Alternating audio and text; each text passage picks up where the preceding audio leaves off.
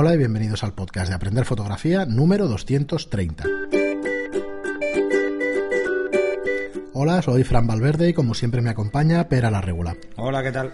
Pera la Regula es fotógrafo, fotógrafo de moda y publicidad y formador eh, me guardo ya los talleres y los alumnos y yo soy Fran Valverde, propietario de Estudio Lightroom, un estudio de fotografía profesional.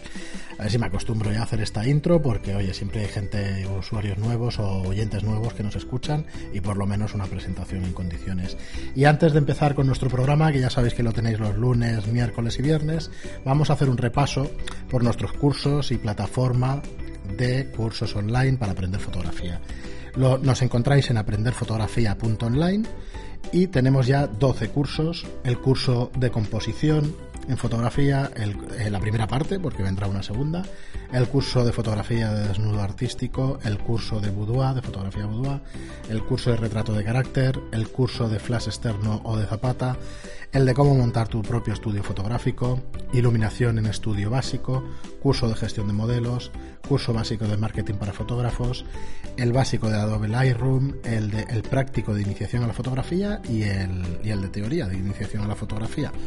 O sea, ya son 12 cursos, una plataforma creemos que más que interesante. ¿Cómo funciona? Pues funciona con una suscripción de 10 euros al mes Estás suscrito y puedes ver las veces que quieras, todos los cursos y, bueno, y entrar además en una plataforma, ¿vale? Eh, que lo que montamos fue una red social.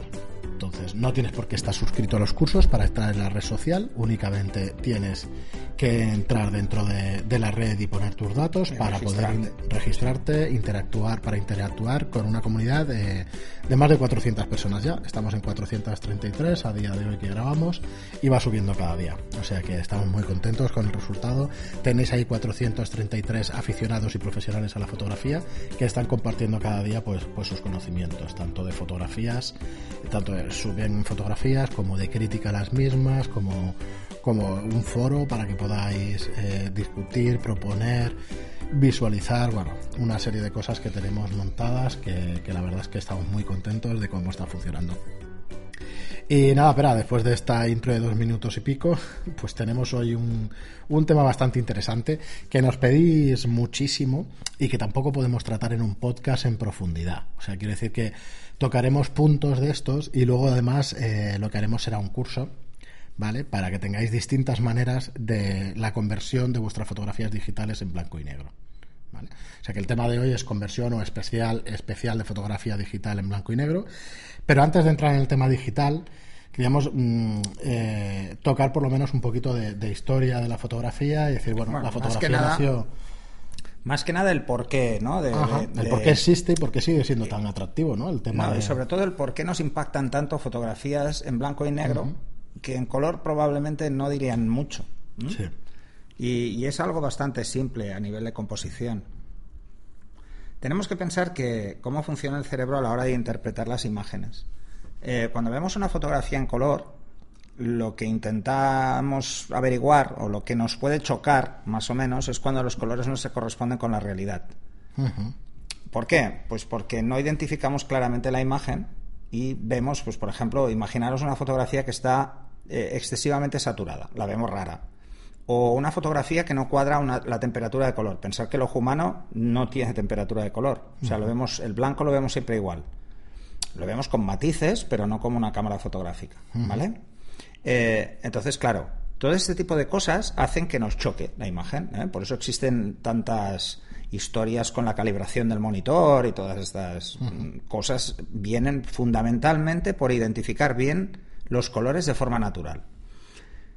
¿Qué pasa cuando vemos una fotografía así? Pues nos choca hasta el punto de que la vemos rara y si la vemos rara no le prestamos tanta atención porque los colores no nos cuadran o no nos cuadra algo. Pero, por ejemplo, imaginaros una foto muy saturada de una puesta de sol, la vemos muy atractiva, porque los colores rojos, los colores vivos, llaman poderosamente la atención, mucho más que los fríos. Esto es por un tema básicamente antropológico. es, un mecanismo de defensa. Eh, vemos los colores rojos como vivos como un fruto o como sangre o como cosas que, hay que fijarse por si acaso, ¿no? Entonces, eh, en composición se juega mucho con esto. Ahora bien, ¿qué pasa cuando las hacemos en blanco y negro? Pues cuando las hacemos en blanco y negro, lo que pasa precisamente en nuestro cerebro es eso. Nuestro cerebro intenta interpretar la escena como si tuviera color, pero no lo encuentra. Y nos obliga a fijarnos en detalles que no nos fijaríamos. Por ejemplo, os voy a poner un ejemplo. En retrato se nota muchísimo. Eh, si os fijáis en una fotografía en, color de un retrato, es fácil que identifiquemos con ligera. Una foto mm, no retocada, ¿eh? Identifiquemos con mucha claridad zonas de la piel que tienen pigmentación diferente. Las vemos enseguida. Y, las vemos como imperfecciones. Pero en blanco y negro esto no pasa. Mm, porque mm, a nada que juguemos con un filtro rojo, por ejemplo, o naranja, lo que vamos a hacer es que la piel se vea muy blanca. Se ve muy limpia. Mm, solo nos fijamos en las cosas que realmente tienen mucho peso en un retrato, que son los ojos. y los ojos se ven mucho más definidos porque hay más contraste. Piensa que las pestañas, todo es negro. Incluso tenemos el iris tiene color, pero la pupila es negra. Entonces, ¿qué pasa? Que tenemos un contraste muy alto en toda la fotografía. Eh, las fotografías en blanco y negro tienen un contraste mayor que las fotografías en color. Pero recuerdo precisamente una foto de, creo que era del Avedon, de Iggy Pop, que está súper arrugado el tío y tal, que en este caso es al contrario, ¿no? Tampoco, bueno, a lo mejor sí que... no, pero tú fíjate, te centras en las arrugas de la piel, que te dice que están... Es, esa foto del Iggy Pop es, no es de Avedon, es de... ¿De quién? bueno, ya no saldrá. Lo diré, ostras... Eh, la chica esta del... Sí. Vale, vale. Eh, ostras, qué mal estoy. Además hablo de, esta foto precisamente en un artículo sobre composición. Eh, bueno, es igual. Sí, no pasa. Sí, además es que es una de mis fotógrafas fetiche. La Annie Leibovich. Annie Leibovich. Hombre, ay, si no me salía tú. Es que tengo la cabeza en varios sitios. Y, y, entonces, ¿qué pasa? Que lo que hace es que nos centremos precisamente en que la piel está muy curtida. Si además la en color, probablemente no solo veríamos eso, sino esos cambios de pigmentación nos despistarían sobre lo curtida que está la piel. Vale, entonces hablamos de fotos distintas. Mira, esta es, esta la que hablo y esta es de Annie Ah, esta es de Annie Leibovich, efectivamente. Sí, sí, es de Annie Leibovich. Pues mira, le pongo Avedon y me sale esta. Vaya narices. Bueno, eh, bueno porque es un tipo de, retrato muy Avedon, ¿eh? Probablemente exista una influencia directa de Avedon mm, con Annie, Leibovich de Avedon para esta foto. Eh, sí, pero es verdad que no se le ven manchas ni se le ve. Es verdad que no. Lo que se le ven son unas arrugas profundas y todo esto, pero no, no, las manchas y lo que yo pensaba que, que tenía esta foto. Eh, eh, bueno, y entonces eh, ahí es donde realmente nos vamos a fijar en unos detalles que normalmente no nos fijaríamos. En este caso, en las fotografías, por ejemplo, de, personas mayores con una cara muy marcada, en color mm, nos quedaríamos mucho más enganchados esas manchas o esas faltas de pigmentación.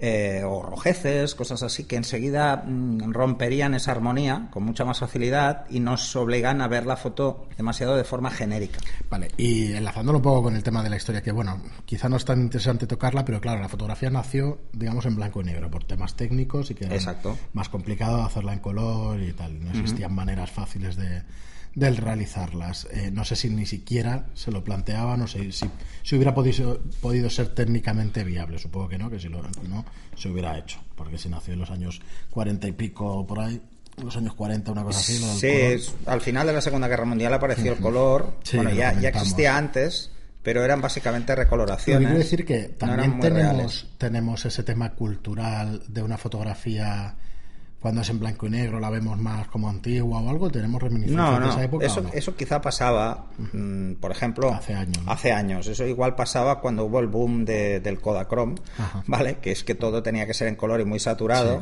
que es la década de los 70. además coincidió pues la guerra de Vietnam, o sea, el, movimiento hippie, todo era como muy saturado, muy a todo color y tal. Pero realmente no, realmente lo que para los, fans del blanco y negro, el blanco y negro es una herramienta de composición muy bestia, muy potente. Mm, mucha gente cree, y esto es un error, ¿eh? que una mala fotografía en blanco y negro puede ser una fotografía muy buena. No es cierto. Lo que pasa es que una fotografía mediocre eh, impacta un poco más en, blanco y negro que en color. Pero una fotografía excepcional lo es en blanco y negro en color indistintamente. O sea, mm, porque lo que capta es eh, lo que más influye es la historia en sí, ¿no? O sea, ¿qué nos cuenta esa fotografía? Eh, se suele utilizar mucho el blanco y negro, pues por ejemplo, para buscar un efecto dramático. Mm, Pero yo os quiero poner un, un ejercicio que podéis hacer, es hacer una foto en blanco y negro a alguien que ríe. El impacto es mayor que si está triste. Muy, igual no lo ha probado nadie, ¿eh? Bueno, supongo que sí. Pero la sonrisa en blanco y negro, eh, al haber mucho contraste, los dientes se ven muy blancos. Y se ve como súper amplia la boca, se ve enorme. La sensación de, de, algo agradable es mucho más fuerte, es muy intenso. Lo que, lo que mm, quizá exacerba un poco son las emociones en blanco y negro. Es más fácil exacerbarlas, hacerlas como más potentes, ¿no? A nivel compositivo, no es más fácil componer en blanco y negro que en color. Lo que pasa es que evidentemente hay una serie de cosas que en blanco y negro no me afectan y que en color me afectan mucho. Por ejemplo, el jugar con tonos cálidos y tonos fríos en la misma fotografía. Eh, el otro día en la quedada les planteé un ejercicio a todos, ¿vale? Un ejercicio que podéis hacer y que es muy interesante. Vais por la calle, ¿eh? cogéis un ángulo un poco ancho, ¿eh? unos 50 milímetros estará bien. Y esperáis a que venga caminando mucha gente. Esperaros a que haya solo al menos una persona, una sola, ¿eh? que vaya eh, de rojo o de amarillo, de un color muy vivo, o naranja, un color muy vivo. Una, que os pasará, ¿eh? Y más ahora de cara a la primavera-verano, que pasa mucho esto, ¿eh? Y procurar que no esté enfocada ni en ningún punto fuerte. Cuando veáis la foto, cualquiera que vea esa foto, irá primero a ver a la persona que está en rojo. Primero. Pero os lo digo, es por un tema antropológico. Eso, en blanco y negro, ¿cómo pasa? Pasa con los tonos claros. Nuestro cerebro va a buscar primero los tonos claros. Por eso se fija tanto en la piel cuando hacemos un retrato. Y por eso destaca tanto los ojos, porque tienen zona blanca, zona negra, mucho contraste. Entonces, esa es la historia, eso es lo que realmente hay que, con lo que hay que jugar. Eh, la prueba de los colores vivos es muy sencilla.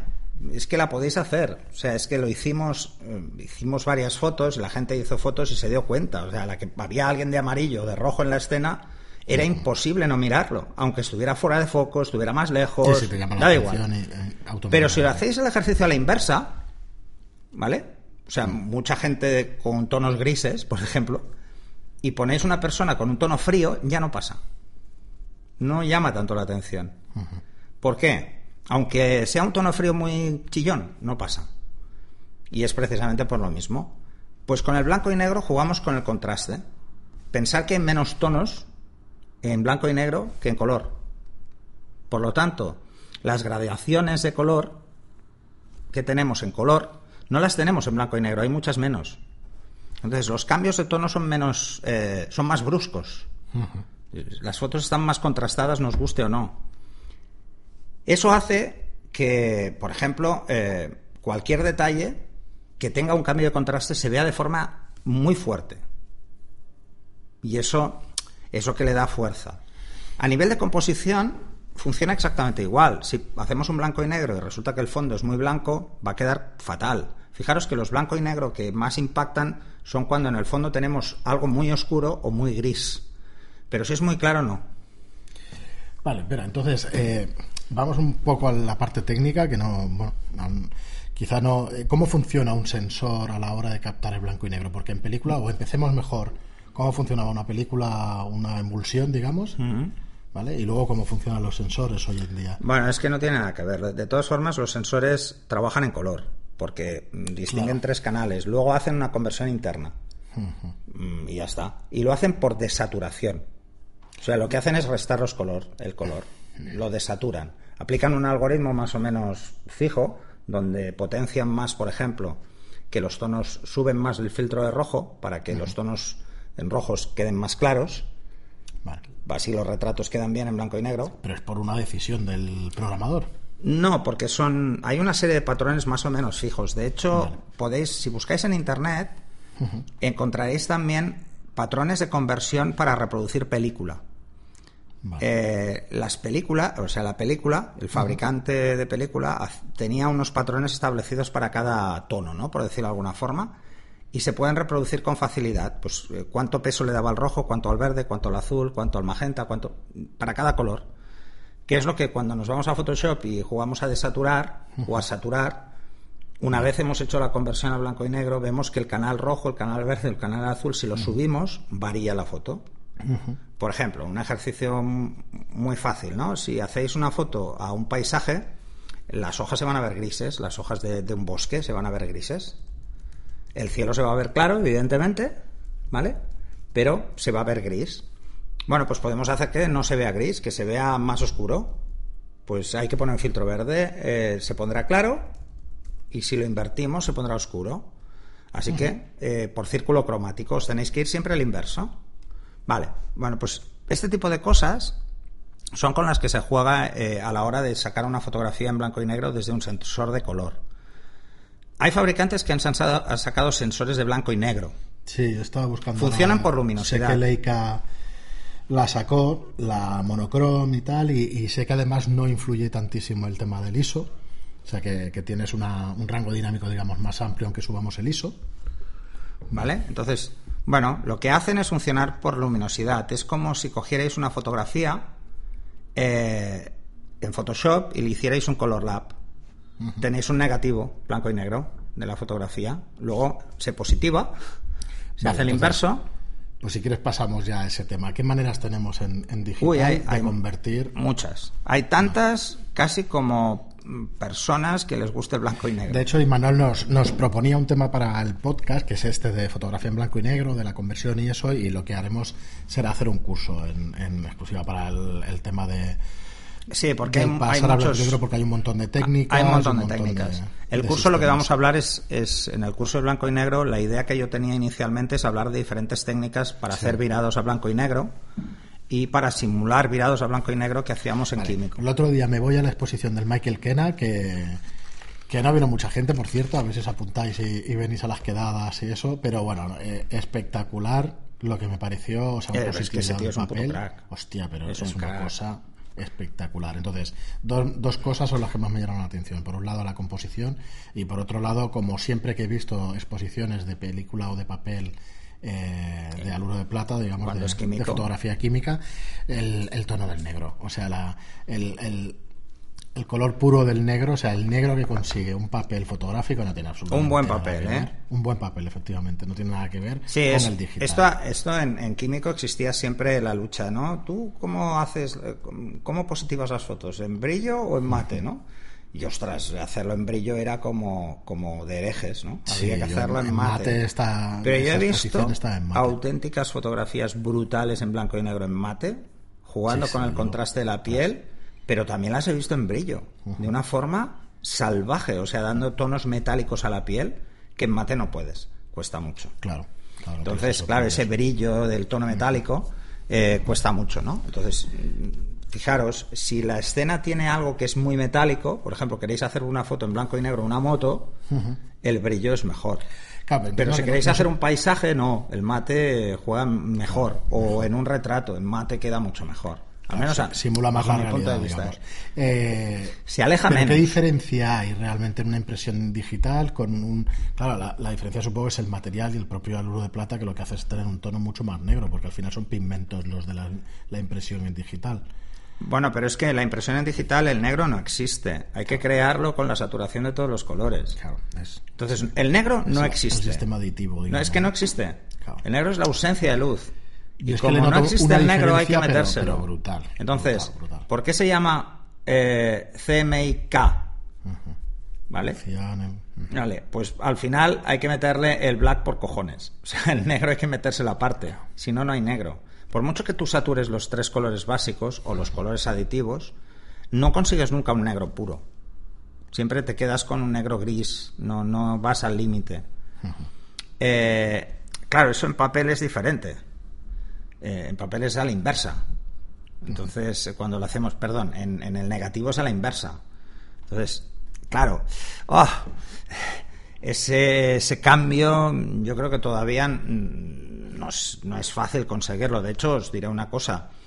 Eh, ahora este laboratorio no existe, se ha perdido, pero yo lo que hacía ha desaparecido, pues, ha sido absorbido, pero creo que debe haber otros. Yo en digital lo que hacía era revelado químico. Y era, ostras, ¿y cómo?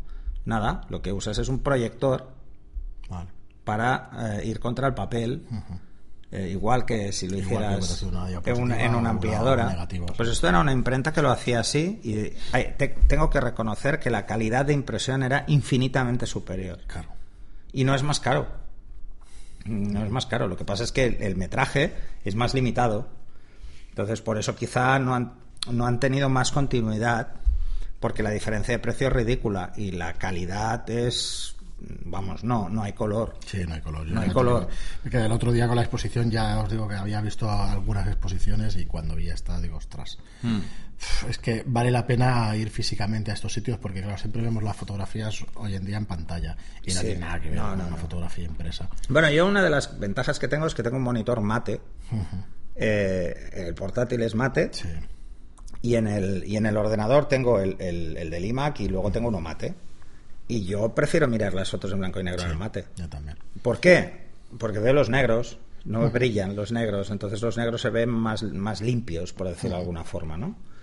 Pues nada, pero si te parece, hacemos un repaso rápido. O sea, tampoco, ya os digo que como haremos un curso y eso, tampoco queremos aquí agobiaros o, o machacaros mucho con los sistemas de pasado a blanco y negro, pero por lo menos nombrarlos un poco y saber de qué van. Sí, a ver, hay, hay, muchas formas de, virar a blanco y negro.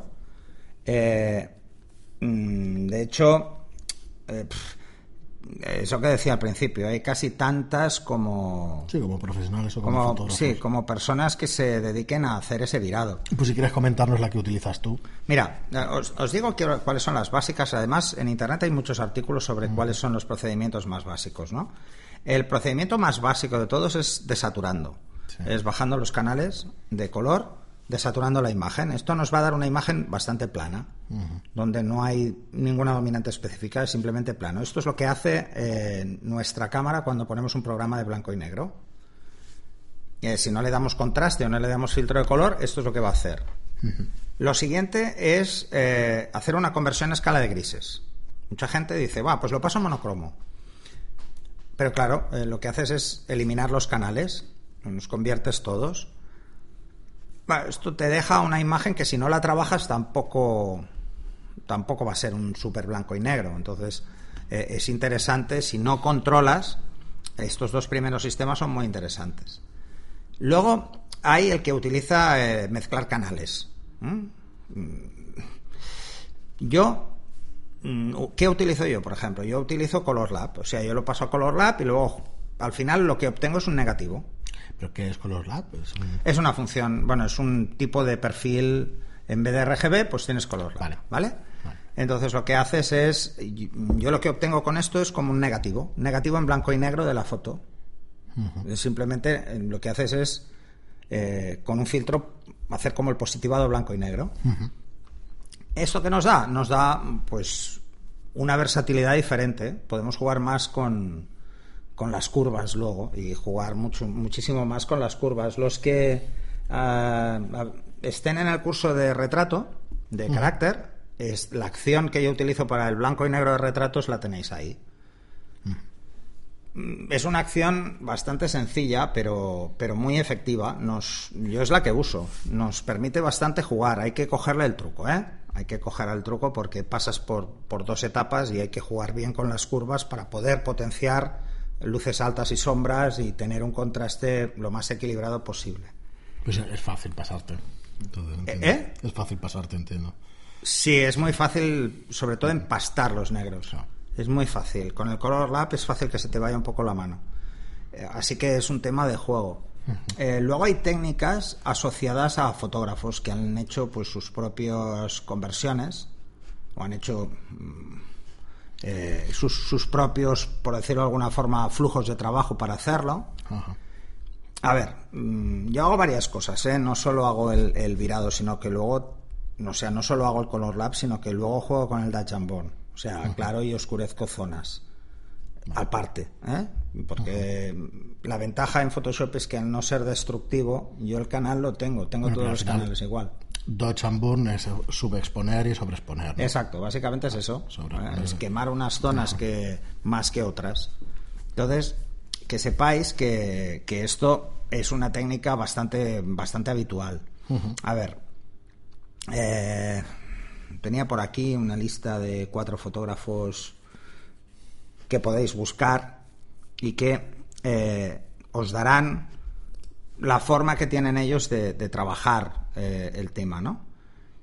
Por ejemplo, si lo que queremos hacer es, es hacer el, típico blanco y negro químico, lo ideal es trabajar por canales, ¿vale? Y entonces podéis simular. Mm, de hecho, han hecho muchos plugins para hacer esta simulación. El Silver FX, por ejemplo, simula película. Lo que hace es simular película, ¿por qué? Porque mete unos patrones en función del tipo de película, pues si es la Kodak Trimax o la Tri-X o una Ilford y tal, y entonces mete una serie de parámetros de rojo, verde y azul para jugar con la desaturación de esa forma por canal.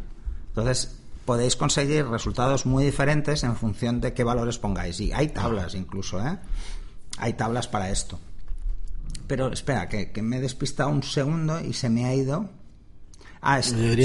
hay, cuatro métodos muy, muy, muy habituales porque se han creado acciones sobre esto. Yo uso una mezcla de dos. Eh, uso una mezcla de dos. Hay una conversión a blanco y negro eh, clásica que es la de Rob Carr, que está muy bien, ¿vale? Luego tenéis el Russell, el Russell Brown, el Greg Gorman y el Michael Freeman. Michael Freeman es un crack en composición, es un tío que lleva toda la vida haciendo libros sobre composición y sobre fotografía, es un grandísimo divulgador. Eh, y todos estos métodos son diferentes, son muy diferentes unos de otros. La del Rob Carr busca unas imágenes... Eh, de hecho, yo me baso en él para crear el mío, ¿vale? Utiliza también Color Lab, y hace la separación de canales, así que se queda luego con la luminosidad y empieza a jugar ¿eh? con la escala de grises. La verdad es que vais a encontrar no solo tutoriales, sino que vais a encontrar bastante información al respecto. Yo lo que pasa es que la mía es mucho más, más sencilla. ¿eh? Eh, la mayoría de estos, mm, de estos tutoriales tienen multitud de capas y multitud de pasos. Yo no, yo tengo tres capas y la simplifico al máximo. Luego, como juego con Dachambon, puedo eh, resaltar algún detalle que no me gusta cómo ha quedado o dar más profundidad a las sombras, más de la que tenían. Tú ya retocas a mano, digamos. Sí, sí, sí. Directamente con la tableta gráfica. Si alguien se cree que, que virar a blanco y negro es virar y ya está, que se lo quite de la cabeza. Sí, yo es que básicamente el programa que quería, que quería hacer hoy es eso. que se lo quite de la cabeza. O sea, eh, por mucho que tú hagas un virado fantástico, lo realmente importante es tener un flujo de trabajo para hacer un virado blanco y negro mm, y crear un poco tu, firma, ¿no? sí, porque siempre puedes emular lo que hacen otros, pero ojo, tiene una forma de hacer las fotos en color que igual tú no tienes. Entonces no te va a quedar igual. Hay mucha gente que se cree que se aplica una acción y ya está, soluciona el problema. Ya tengo un virado fantástico. No, no es verdad, porque depende de cómo sea el color que tenemos detrás. Si yo a una fotografía la he saturado mucho antes de hacer el virado, el resultado del virado va a ser diferente. Si a esa fotografía el balance de blancos no estaba bien cuadrado, el virado va a ser diferente. Sí, claro. Entonces yo parto de la premisa de que primero las curvas, incluyendo la temperatura, estarán bien. Y entonces todas las fotografías que yo haga un virado a blanco y negro tendrán una misma línea, una misma interpretación de las luces y las sombras. O sea, la piel se va a ver igual en todas. Eso creo que es el secreto real de que nos impacten mucho las fotografías de algunos fotógrafos de, incluso de ahora, pero también de toda la vida. Y es porque en película esto parece como más más directo. No es verdad, ¿eh? La película también hay que tratarla, ¿eh? No, no es vamos ahí a positivar y ale, que salga y todo va a salir perfecto. No, no, no es verdad. Así que ese juego que podéis hacer eh, es algo que, hay que dejar claro, ¿no? Hay que dejar claro que no va a salir directo. Muy bien, mira, ahora pues estaba revisando lo que hace el mm. Rockcar y prácticamente hacemos lo mismo, menos en un paso. Él hace el Color Lab, luego juega con el canal de luminosidad, luego juega con la escala de grises. Este paso yo no lo hago, lo hago diferente. Eh, hace una capa de relleno, esto ya también lo hago yo. Y por último, yo hay una serie de pasos que no hago. Y por último, hace un paso alto, que esto yo sí que lo hago para jugar con los detalles. Así que, bueno, mm, es un método muy chulo. ¿eh? El resultado del Robcar a mí me gusta mucho, pero mm, me gusta jugar con más contraste que a él. A él le quedan las pieles más, más grises porque es su firma y la mía, pues de alguna forma no. Yo prefiero las caras más, las pieles caucásicas más blancas. Pero esto va a juegos, ¿eh? Muy bien, espera, pues Lo realmente repaso- importante de un blanco y negro es que tengamos blanco y negro. Esto es como Digamos todos los tonos de la escala de Sí, esto es como. eh, y esto en, en las de, en las de químico te das cuenta enseguida. El blanco es el blanco del papel. Y, el, y si no hay negro, le falta algo. Una, una foto gris no tiene sentido. Tiene que haber algo negro. Porque si, no vamos a perder un contraste eh, que nos va a marcar la diferencia. Muy bien, espera. Pues nada, hasta aquí el programa de hoy. Espero que os haya sido servido como introducción al, al paso a blanco y negro, porque realmente es un mundo, es un mundo Es un aparte mundo, es- es hay un montonazo de absolutamente un técnicas. mundo. Y nada, como os digo no, siempre. no solo, y no solo técnicas, ¿eh? Hay que tener en cuenta, No, cuando toma, quieres no. hacer un buen blanco y negro, hay que tener en cuenta cu- antes de hacer la foto que va a ser blanco y negro. Algo hablas, ¿no? En el tema de composición y eso, en el curso de composición Sí. tocas el tema del. Toco el color y Claro, tocamos el blanco y negro. Pero os- quitaros de la cabeza una, una foto Buena mediocre no será una super foto en blanco y negro, eso es Sí, mentira. no o sea, esto de las paso blanco y negro para salvarlas es un poco ridículo. Las paso blanco y negro para ahorrarme ta- tareas, bueno, quizá. ¿Por qué? Pues porque lo que decía de la piel, las imperfecciones se notan menos pero no será nunca una foto de impacto. Y hay fotografías que no impactan en blanco y negro y en color sí. Yo no me imagino la, la foto de la niña arcana del Steve McCurry en blanco y negro. No me la puedo imaginar, porque precisamente el color La fuerza que tiene esa foto. tiene sí. toda la fuerza de la fotografía. Esos ojos verdes, con esa ropa cálida y ese fondo frío, es lo que hace que le dé una profundidad que en blanco y negro no tendría. El tema de la profundidad es muy importante saberlo tratar a la hora de hacer una fotografía. Así que no es voy a hacer un virado y seguro que levanto una foto. Porque no es verdad. Eso no es cierto. Muy bien, Pera. Pues nada, como siempre, siempre os digo que, que lo que si os gusta el contenido que tratamos en los programas y queréis ayudarnos a darle difusión y a que sigamos haciéndolo, pues la mejor manera que tenéis de ayudarnos es dando un me gusta o un comentario en iBox y una reseña de 5 estrellas en iTunes. No quisiera que quedara el mensaje vacío, porque como lo digo en todos los programas ya van 225, eh, ¿por qué nos ayudáis con esto? Pues porque los logaritmos, digamos, de estas aplicaciones cuando detectan que es un programa que gusta a la gente y que tiene más me gustas o que tiene las reseñas, al final nos hace subir posiciones en, los dos tipos de, de plataformas. Así que os lo agradecemos muchísimo a los que ya lo habéis hecho y os lo agradeceremos eh, también a los que a los que nos la podéis hacer. Muchísimas gracias como siempre por escucharnos y por estar ahí y hasta el próximo programa. Hasta luego.